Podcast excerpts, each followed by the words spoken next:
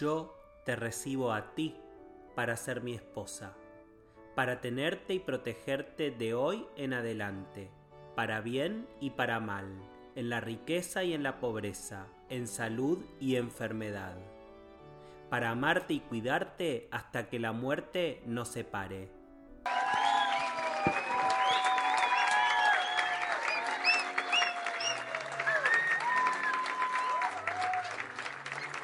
Mi nombre es Mauricio Strugo. Soy psicólogo y sexólogo. Y este es mi podcast.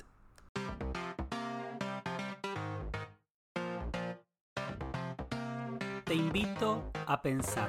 Vos estás del otro lado escuchando este podcast desde tu celular, tal vez desde una computadora. Y yo estoy aquí intentando que por un rato pares la rutina cotidiana para juntos poder compartir un rato en el que reflexionemos sobre temas diversos. Te doy mi palabra, sabiendo lo preciado que es el tiempo, de que voy a hacer todo lo posible para que cada episodio de este podcast te guste, te interese y la pases bien.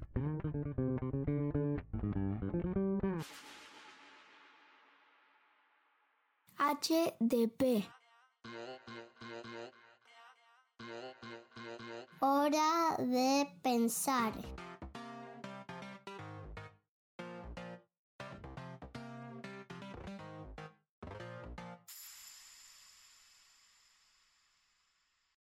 Para este episodio me di el honor de invitar a un gran amigo, a Demian Bucay.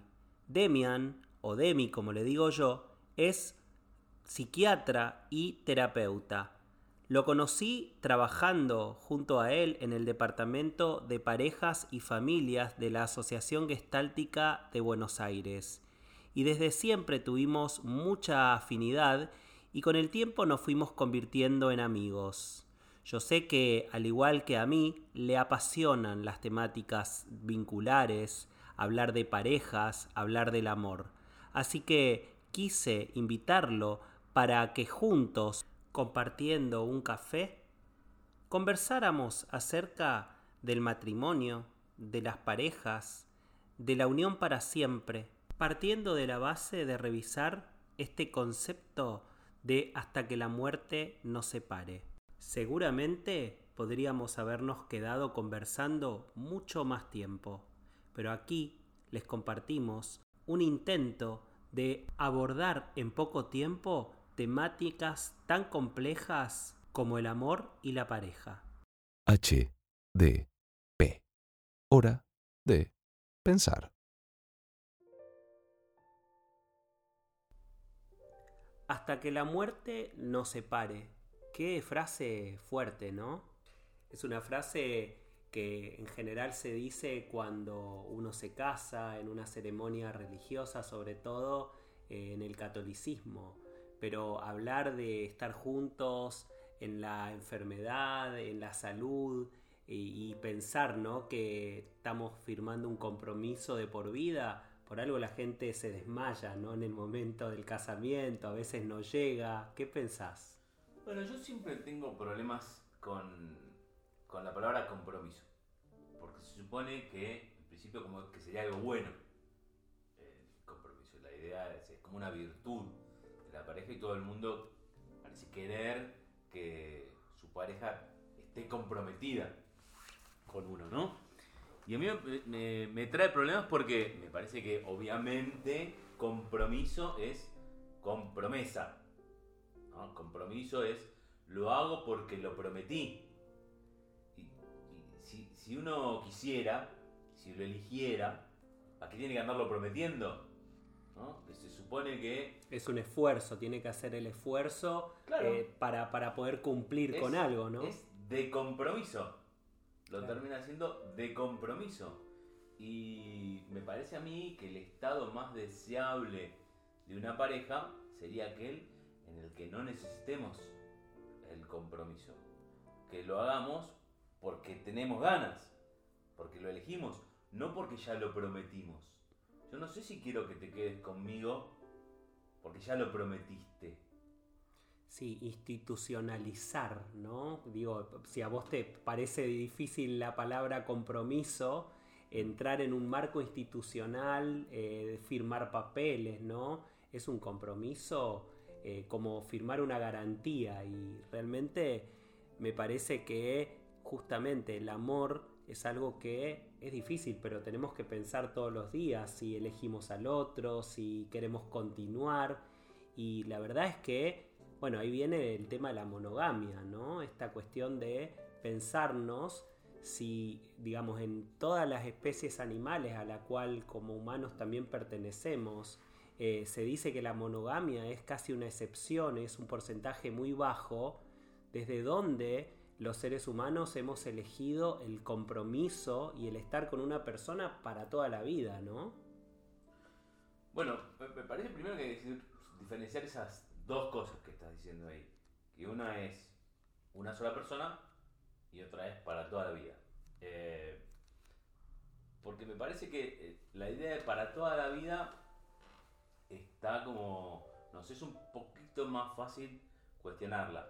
A mí me parece muy interesante algo que dice nuestra, nuestra amada Esther Perel, así que vos y yo la, tenemos en alta, en alta estima, eh, y dice una cosa súper interesante a mi gusto, que para mí es un punto de partida muy, muy, muy interesante, que hay que pensar la monogamia como un espectro, no como una cuestión blanco y negro. No es que o somos monógamos o no lo somos, o es una sola persona o no. No, no, la monogamia es un espectro, es un degradé de grises. Eh, va desde una relación tremendamente monógama a una muy poco, pero en el medio tenés un montón de cosas en el medio y uno tiene que ubicar su pareja en ese espectro, ¿dónde le gustaría? Después por ahí podemos eh, volver sobre eso. Pero, te contaba para decir, la idea que tenemos hoy de lo que es la monogamia incluso más estricta, no es la que había hace un tiempo. Hace un tiempo, monógamo quería decir una sola pareja para toda la vida. Y si se moría, tenías que seguir en eso, porque esa había sido tu pareja. No existía eh, la idea de, bueno, ahora poner otra. Ni que hablar de una ni que hablar de la separación. Hoy podemos pensar que bueno, yo estoy con una pareja, después me separo y estoy con otra, y después me separo y estoy con otra y digo, fui monógamo en todas mis relaciones. Totalmente, claro, es una etapa y tiene que ver con una persona y en todo caso, digamos, la monogamia puede ser una elección. Pero el tema es que socialmente volviendo a esta frase, si hasta que la muerte no se pare, hay algo ahí que no se ayorna con esta realidad que vos estás planteando, ¿no? Donde, digamos, hay algo que tiene que ver con cierto padecimiento, ¿no? Me parece que hay algo ahí donde me comprometo y entonces de por vida o hasta que se termine la relación, yo tengo que eh, quedar ahí preso a una relación, que es más desde la obligación que desde el deseo. Porque lo natural también es que nos pasen distintas cosas, que las personas vayamos cambiando, que así como nos elegimos hoy, se vaya actualizando el vínculo y si no se actualiza y se queda todo rígido, también en algún punto nos va a pasar que, digamos, eh, nos vamos a tener que replantear el vínculo, si no se va a volver un vínculo de sometimiento, simplemente porque hay que cumplir con la ley. Y la verdad es que sí, hay un gran avance, de hecho en la ley argentina, hace no tanto tiempo se promulgó la ley de divorcio hacía un tiempo para poder divorciar. O sea, primero estaba la ley de divorcio, hoy en día además se ayornó esa ley y uno no necesita que el otro autorice para poder divorciarte. H, D, P, hora de pensar. Me parece que hay una cuestión bien interesante y para mí creo que es un avance como, como humanidad, como sociedad, que es que me parece que entendemos hoy que la pareja no es necesaria, no es indispensable, no es obligatorio para todo el mundo estar en pareja ni vivir en pareja. En algún momento estar en pareja era una especie de precondición para formar una familia y precondición para tener hijos. Parece que hoy en día eh, han sucedido dos fenómenos súper interesantes, que es la separación entre la cuestión biológica y eh, el acto de tener hijos. Entre el, acto sexual y la reproducción.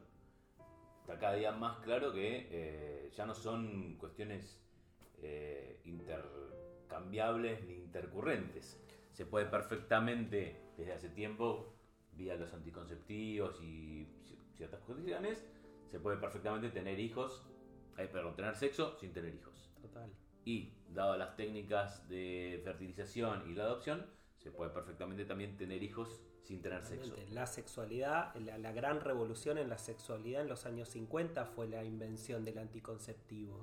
Y la mujer desde ese lugar, eh, eh, digamos, dejó de tener temor a tener hijos y Mm. pudo planificar, Bueno, digamos, eso. la familia. A mí me parece que hay otra revolución ahora, en el otro sentido, que es la de los anticonceptivos. Ok, se puede tener sexo sin tener hijos. Ahora se puede también tener hijos sin tener sexo. Eh, y a mí me parece que además vamos a ir, a mi, a mi entender, cada vez más hacia la idea de que la reproducción se separe, quizá incluso definitivamente, de la sexualidad. Con lo cual, está clarísimo hoy en día que no hace falta tener sexo para tener hijos. No hace falta tener una pareja que pueda reproducirse biológicamente para tener hijos. Hay parejas homoparentales, monoparentales y tienen hijos. Totalmente. Y entonces eh, me parece que la idea de que la pareja es una precondición para la familia y para, y para tener hijos no va más. Esa, esa idea no, no corre más. Y entonces por ahí surge la otra cuestión que es, ¿ahora para qué estamos en Sí, pareja? porque aparte dijiste algo muy importante al principio de esto y es la necesidad. Y la verdad es que ya no hay necesidad. No hay ninguna En todo caso, lo que hay que ver es el deseo. Correcto. Para mí, eh, vamos para ese lado. Vamos para la idea de que si estamos en pareja hoy, es por elección. No por, no por eh, obligación, no por necesidad. Eh, o por lo menos tenemos esa posibilidad. Claro, pero qué difícil, ¿no? Porque digo, desde la elección y viviendo en tiempos donde parece que todo está muy acelerado y hay poca tolerancia y, y cuando aparece la frustración rápidamente no se tolera, ¿no?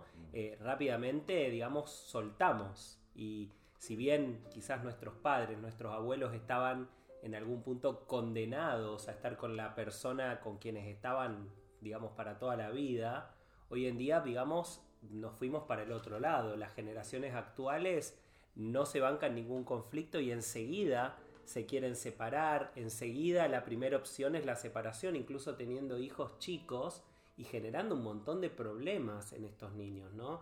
Donde eh, la verdad es que yo hace tiempo digo que una de las pocas cosas en las que suelo ser como muy, muy eh, rígido es que si tenés un hijo y es chiquito, te quedes ¿sí? y trates de resolver los problemas, a no ser que la situación sea una situación, digamos, insostenible y violenta, ¿no? Pero, digamos, tener cierta responsabilidad y no deshacer todo por, digamos, una situación que a lo mejor comunicándose, hablando, se puede llegar a solucionar. Puede ser. Yo te digo, de verdad, Moria, yo, sabes que tengo mis dudas respecto a eso. Yo, mm, no sé, no estoy tan seguro. No estoy tan seguro porque me parece muy difícil definir, bueno, como vos bien decís, bueno, salvo que sea una situación intolerable. ¿Cuál es una situación intolerable? Bueno, digo, por ejemplo, cuando hay violencia, Bueno, esa- cuando, esas, esas cuando no hay ninguna una- duda. Esas no hay ninguna duda. Pero, pero menos. Vamos a poner menos. si no hay amor. Vamos a poner- te voy a poner así. Son infelices. Son infelices. Tienen hijos pequeños, pero son infelices.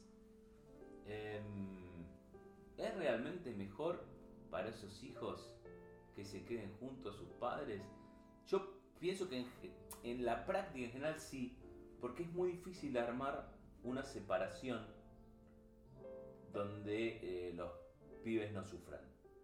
Pero, pero donde, y donde no pierdan un poco a sus padres, o por lo menos alguno de ellos. Pero me parece a mí que, que es posible y quizás nuestra idea de que, de que oh, no, si te separás, eh, se, desarma todo, por ahí habría que empezar a, trabajar en la idea de la coparentalidad y fortalecer esa idea. Es decir, mira, eh, y es más, quizá incluso habría que pensar a la hora de tener hijos, eh, pensarse que si esta persona puede ser un buen copadre o una buena comadre. Sí, o hablar incluso, ¿no? De la posibilidad de qué, qué va a pasar o qué pasaría si no nos elegimos más, cosas que en general no hablamos. Y desde ese lugar, bueno, armar una buena coparentalidad. Porque si no, lo que sucede es eh, que, que querrámoslo o no, y bueno, entonces ahora estamos atados, porque tenemos hijos.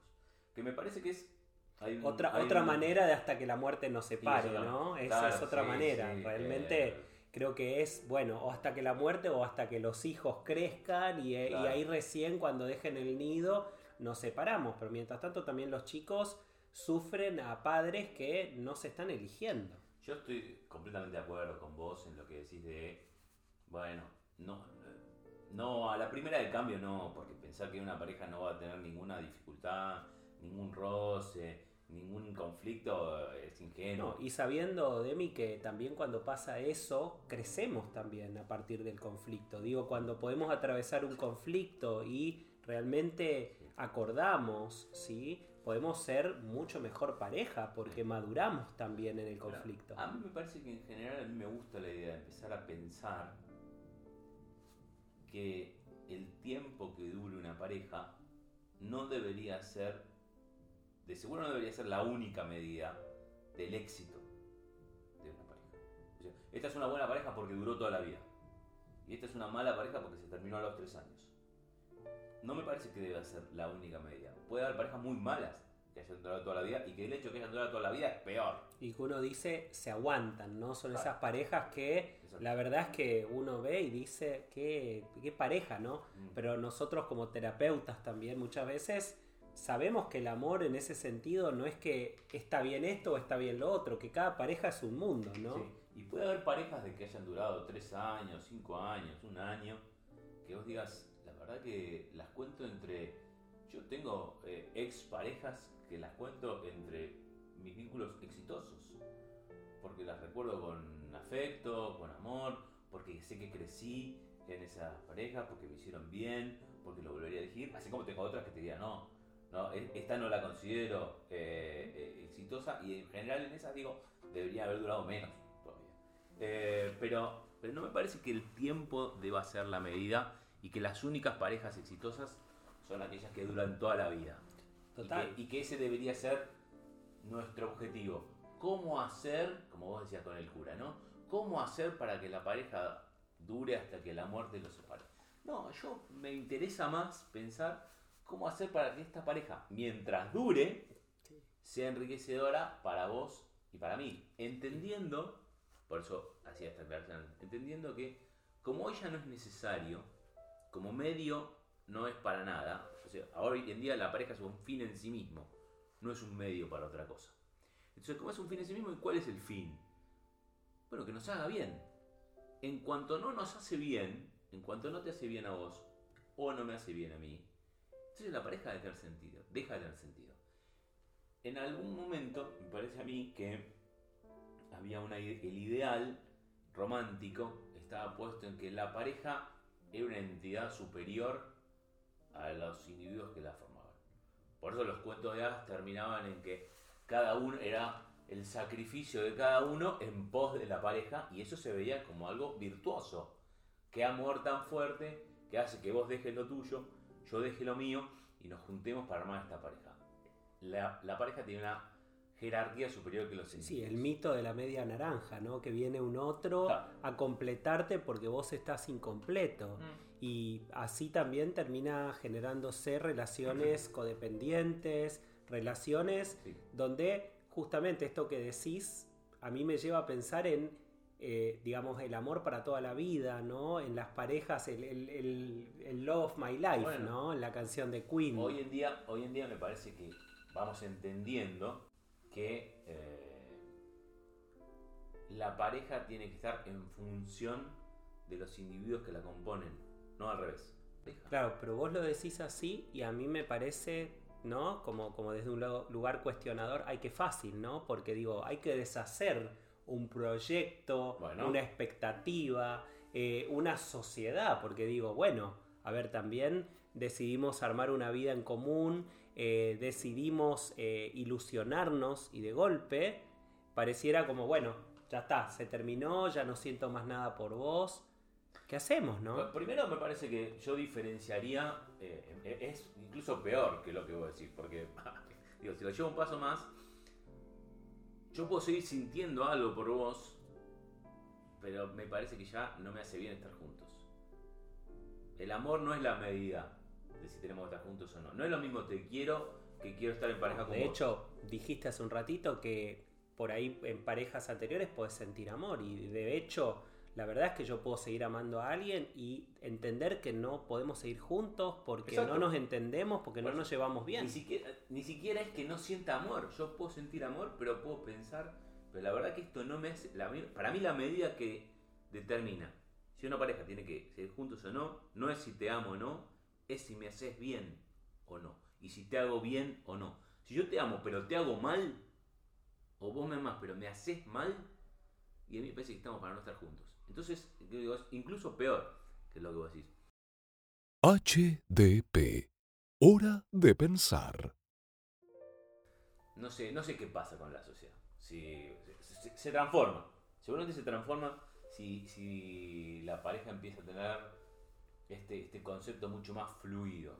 Eh, A mí me parece que enseguida nos agarra como el ataque de decir, no, no, no, no, no, no, no liberemos eso. Porque si liberás eso, entonces todo el mundo se va a separar. Lo cual a mí me alerta mucho, porque entonces la idea que está detrás es que en realidad nadie quiere estar en pareja y todo el mundo quiere estar solo y todos No estamos hablemos de esto, no hagamos este podcast Claro, no, porque... No, no liberes las. No, no abras la. No le saques la llave a la puerta. Porque si le sacas la llave, todo el mundo se va a querer ir. Lo cual es terrible. Porque entonces. Porque quiere decir que estamos juntos por Claro, obligación o por mandato. Exacto. Y entonces... En realidad, en realidad todos tenemos la idea, en el fondo, de que si me dieran la opción, nadie se quedaría. Lo cual es terrible, terrible. No sé, a mí me parece que por ahí no es así. Por ahí si le sacamos la llave a la puerta, por ahí descubrimos que me quiero quedar. ¿no? Yo Es pongo que- siempre, yo pongo siempre este ejemplo, ¿no? A veces con, con mis pacientes en el consultorio. Estamos acá en el consultorio y suponete que yo de repente me, me levanto y cierro la, la puerta con llave. Y vos me haces así, ¿qué haces? No, no, cierro. No, ce- cerré para, para. Vos vas a empezar a decir, che, la verdad que me quiero ir. Vas a empezar a pensar, me quiero ir. Entonces decís, no, pero, pero si me quiero ir, ¿puedo? No, sí, sí, si vos querés, eh, yo te hablo. Pero la dejamos así. Es clarísimo que vos tenés, empezás a tener ganas de irte. Y empezaste a tener ganas de irte. Cuando yo le puse llave a la puerta, si yo no le pongo llave a la puerta, vos estabas lo más campante acá adentro. Estaba perfecta la, La restricción es lo que termina generando Bueno, que nos preguntemos realmente si elegimos. Entonces eso, digo, ¿no? ¿no? habría que sacarle la llave a la puerta y correr el riesgo de que el que se quiera ir, que se vaya. Bueno, pero Sí. ahí aparece bien, el tema de la todo- monogamia, ¿no? Porque digo, Primero tenemos todo lo que vos decís, respecto del proyecto y los hijos y la casa en conjunto y todo esto, lo que, un concepto que me parece que es fundamental para entender esto, que es lo que se llama eh, el investment, que es lo que tenemos invertido en la relación, lo que ya está puesto ahí, y que es, según muestran los estudios, una fuerza tremendamente poderosa en lo que mantiene una pareja junta. Tenés, en lo que mantiene una pareja junta, tenés tres elementos. Tenés la idea del proyecto futuro, tenés la satisfacción presente de estar en esa y tenés lo invertido. Y lo que se ve en los estudios es que el peso que tiene todo lo que es invertido es tremendo. ¿eh? Digamos, la gente dice, no, no me separo porque es un quilombo. Eh, y es cierto que lo es. sí, también hay que ver cuánto quilombo es seguir juntos, ¿no? Y, esto de la comodidad versus el duda. confort. Sin duda eh, es un precio alto. Lo que yo digo es, yo no, no, no quiero ser ingenuo respecto de que el peso que tiene ese, ah, no importa, uno no tendría que prestarle atención a- al investment, a lo invertido. No, no, no se puede ser tan ingenuo.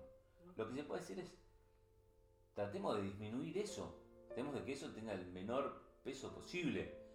Yo preferiría que mi pareja me elija desde la satisfacción de la experiencia presente y en todo caso las expectativas de futuro y no tanto de es que ya tengo tanto invertido que ahora salirme es un problema enorme. Es que es algo que no se suele decir, digo, en realidad nadie confiesa al otro de que está ahí también por cierta comodidad, por cierto placer de tener las cosas ordenadas, pero ¿cuál es el precio que pagamos Bueno. por estar en un determinado lugar? ¿No? que Sí. nos aguantamos? Bueno, yo creo que como por eso está bueno esto que vos planteás. Si empezamos a cuestionar un poco esta idea de que además es un fracaso y además necesariamente es sin amor y además necesariamente es con un poco de odio, con un poco de resentimiento, es porque las cosas salieron mal, es porque le sumamos a la idea de todo lo invertido, porque el precio empieza a ser, lo, lo- le ponemos eh, eh, inflación, Claro. entonces, a mí me parece interesante por lo menos tratar de ir para ese lado. Yo estoy seguro que no. eh, Es un poco. Entiendo que es idealista. Pero a mí me gusta por lo menos pensar en esta idea de no juzguemos el éxito o no de una pareja por la cantidad de tiempo que la pareja duró. Hay parejas que son temporales, empiezan y se terminan, y pueden haber sido fantásticas y sumamente saludables para la vida de uno y otro. Sí, cuando vos hablás, por eso hace un ratito decía de retomar el tema de la monogamia, ¿no? Porque digo, qué difícil elegir a alguien y seguir eligiéndolo. Y digamos, cada vez que nos preguntamos, me hace acordar a algún texto que leí de Hoyo en algún momento, que hablaba de que el verdadero amor es ese amor donde nos levantamos todos los días y realmente nos preguntamos si queremos seguir con el otro. Sí. Pero la verdad es que, sinceramente, hay días que no tenemos ganas de estar con el otro, que estamos rayados, sí. que queremos que desaparezca o desaparecer nosotros. Pero ¿no te parece que son dos preguntas distintas? Porque una, una- una cosa es que yo quiera seguir con vos y otra cosa es que yo quiera seguir solo con vos. Eh, Claro. Porque parece que estamos asumiendo que si tengo intereses en otra persona, no los Ay, tengo ay, más ay, con ¿dónde vos. nos estamos metiendo, eh? Bueno, es una pregunta, pero digo, me parece que eh, no, no sé si podemos asumir eso. Es decir, la monogamia, una cosa es que yo siga con vos y otra cosa es que siga monógamamente. Que em, si no parece que estamos asumiendo que eh, si yo amo a otra persona, me pasan cosas con otra persona, automáticamente no me pasan más cosas con mi pareja. Lo cual, esto es una opinión, no sé qué piensas vos. Yo pienso que es eh, evidentemente falso. Eso. Es una imposición.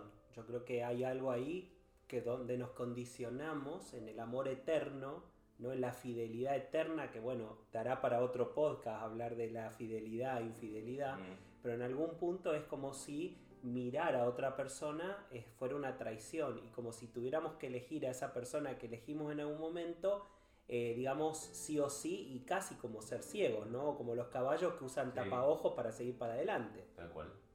¿no? Bueno, que- esa, eh, es que esa, esa parece ser un poco la propuesta. Porque estar en pareja no significa que otra persona no nos pueda gustar. Ahora, si otra, amamos a otra persona, bueno, quizás ahí sí entra en conflicto con lo que estamos sintiendo con la persona que estamos. No sé si necesariamente eso nos convierte en no monógamos. Quizás habrá que ver si en el presente no. estamos eligiendo a esa Para mí no, persona porque, no. para mí no, porque la, la monogamia no, no es eh, sinónimo de se ama a una sola persona. Monogamia quiere decir armas pareja con una sola persona. Total. Pero no es lo mismo eso. De hecho, a mí me parece que. este, no, no, para mí no cabe ninguna duda que se puede amar a más de una persona. Para mí tampoco. y, si cabe dudas es porque estamos definiendo mal el amor. bueno, porque- desde este lugar de hasta que la muerte nos separe. No, Hasta que la muerte nos separe, es la pareja. Lo que, lo que, lo que digamos, no es el amor. De hecho, algún cura podría decir, es que ya no la amo más, y a mí que me importa, te voy a decir. Claro. Yo, acá, Porque hay un contrato. acá hay un contrato, acá hay un contrato, a mí que me importa el amor o no el amor, qué sé yo. Claro. Esto ya hasta que la muerte nos separe. Acá No- firmaron el pelpa. Acá firmaron, listo, terminó, es un compromiso. No, pero si yo la paso mal, ¿y eso qué tiene que ver? Em, por eso me parece que eh, el amor es como otra cuestión. Me parece que el amor, eh, como el amor es una sola cosa. Para mí no hay amores eh, dis- distintos. O sea, el amor de pareja, el amor de hijos, el amor de amigos, es una sola cosa. Entonces, eh, y si es una sola cosa, no cabe ninguna duda que se puede amar. Yo amo a mi esposa y amo a mis hijos, y amo a mis amigos, y amo a mis padres. Eh, Sí, quizás de mí la diferencia es que el amor por los hijos es incondicional, que el amor por los hijos, esto lo escuché alguna vez de tu papá y Sí. lo aprendí en sus libros, que todo el tiempo lo decía y que yo todo el tiempo también lo digo, ¿no? Hay algo ahí donde eh, no hay condiciones, un hijo se ama desde el corazón, en una pareja si no hay condiciones se vuelve un vínculo de sometimiento. Estamos de acuerdo, pero. eh, pero. Bueno, ponele que el amor a los hijos. es- para mí no es otra cosa, es amor más incondicionalidad. Pero bueno, no importa.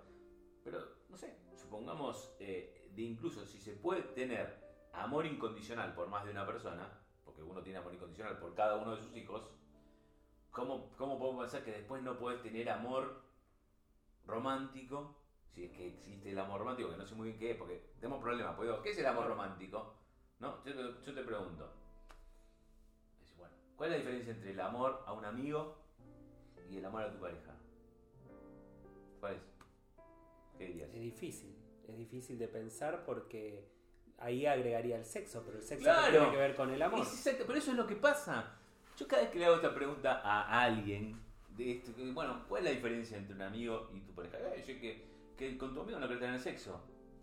Pero entonces metes el sexo en el medio Claro. y nosotros tenemos claro, nos- que nos dedicamos a esto, que el sexo es otra cosa que el amor. No tiene nada que ver. Entonces cuando metes el sexo para explicar el amor, estás entrando en otro terreno. Entonces vos decís, entonces por ahí lo que habría que decir es si se puede tener deseo sexual por más de una persona, no si se puede amar. Que se puede amar a más de una persona no hay ninguna duda. Ahora preguntémonos, si queremos, si se puede tener deseo sexual por más de una persona. A lo cual a mí también me parece que no hay ninguna duda que se puede tener eh, deseo sexual. Entonces, eh, digamos, después, me puedes después podemos preguntarnos si querés si está bien.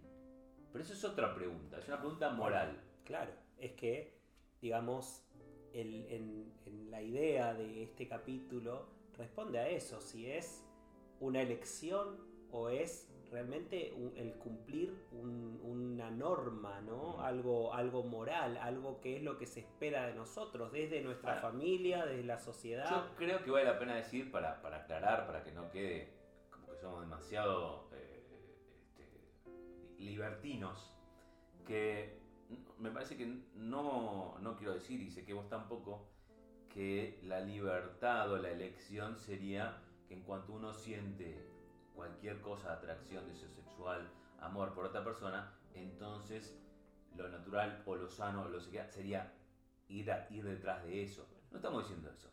No, estamos diciendo de, hecho, de hecho, cuando hablábamos de armar el podcast, yo te hablaba de la palabra responsabilidad afectiva. Bueno. y es esto que estás diciendo. uno puede, uno puede elegir eso o no. Pero que eso esté presente no significa necesariamente que entonces el otro se terminó. Que uno puede elegir, elegir, realmente elegir. No, sigo con esta persona con la que estoy. Porque quiero construir esto, porque es donde me gusta estar. Porque invertí entiendo- mucho. Porque invertí mucho, por las razones que sea. Por las razones que sea, incluso por esa. Pero puede elegirlo. Y que no necesariamente eh, te queda como que estás obligado a eso. Y pensar que la libertad, la única libertad, sería salir corriendo y ir a acostarse o a tener historias con cualquiera. El desafío es poder elegirnos, ¿sí? De manera responsable. En algún punto es, bueno, si yo elegí otra cosa, si yo estoy mirando para otro lado, bueno, evaluar y ver qué me pasó, evaluar y ver qué es lo que quiero de aquí en más. No es simplemente en esta cosa libertina, bueno, ya está, entonces quiere decir, esto es señal de que ya no te estoy eligiendo más. No todo es bueno, malo, blanco, negro pero empezar a pensar el concepto de estar juntos porque realmente nos queremos, porque realmente queremos algo juntos y también animarnos a pensar en esta puerta que vos decías de que esté abierta, ¿sí? de que no esté llaveada per se, porque cuando la puerta está llaveada, bueno, más ganas todavía da de irse Sí. y nos vamos por la ventana, ni siquiera nos vamos por la puerta. A mí me gusta esa, esa apuesta, ¿no? La, ¿Cómo decís? La puerta, vamos, vamos a estar acá, vamos a apostar a quedarnos acá adentro, pero con la puerta abierta. Qué gran desafío, ¿no? Mm. Porque cuando está la puerta abierta nos queremos quedar, nos queremos ir. Y bueno, es el riesgo que hay que correr. Ahí va. Gracias. Un placer, che. H, D, P. Hora de pensar. Espero que nada les haya quedado claro. No es una cuestión de maldad. La idea es seguir pensando el vínculo de pareja, no cerrarse, entender que cada pareja es diferente, que el amor no es necesariamente sano y que si por miedo a no perder esa pareja no actualizamos lo que queremos, lo que deseamos, aquello que nos convoca, incluso aquello que no nos gusta, al quedarnos ahí quietos sucederá como el agua cuando se estanca. De a poco olerá cada vez peor y de allí será imposible que salga algo nutritivo. Y ahora sí, para cerrar este episodio, te cuento que hay otros disponibles y que los encontrás en distintas plataformas donde se alojan podcasts como Spotify, Apple Podcasts, Google Podcasts, iBox. Y te pido el favor para que HDP siga creciendo, que le des seguir, que actives las notificaciones y que lo recomiendes a tus conocidos. Todo esto me sirve un montón porque cada episodio lo hago de manera casera, desde mi casa, y es súper lindo ver cómo va creciendo. Gracias por escuchar hasta aquí y nos vemos en el próximo episodio. HDP. Hora de pensar.